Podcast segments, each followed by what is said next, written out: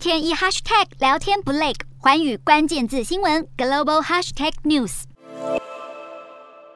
第七十五届世界卫生大会将从二十二号到二十八号在瑞士日内瓦展开。截至目前，台湾依旧尚未收到邀请，这让美国国务院持续呼吁要 WHO 尽快以观察员身份让台湾加入会议。美国国务卿布林肯在十八号发布声明，表示台湾能为世界卫生大会带来可观价值，包含在公卫知识、民主治理还有管控疫情等方面，台湾的参与都能够让全世界受益。另一方面，英国独立智库提出报告显示，国民健保署在医疗卫生物资上太过仰赖中国，政府紧急救难必备物资的清单中有大约百分之十七的品项是中国制造。英国在去年一共花费了超过六十二亿英镑，大约两千两百多亿台币来购买中国的医疗物资。其中包含病毒检测用品和个人防护用具等等。政府在不到一年的时间里，就多投入了两倍费用在中方的医用物资上，这对英国构成很高的潜在战略风险。首相强生曾经承诺会终结国家对中国医疗物资的依赖，国会议员更是喊话，希望政府参考台湾、日本或是美国的经验，扩大在地化生产，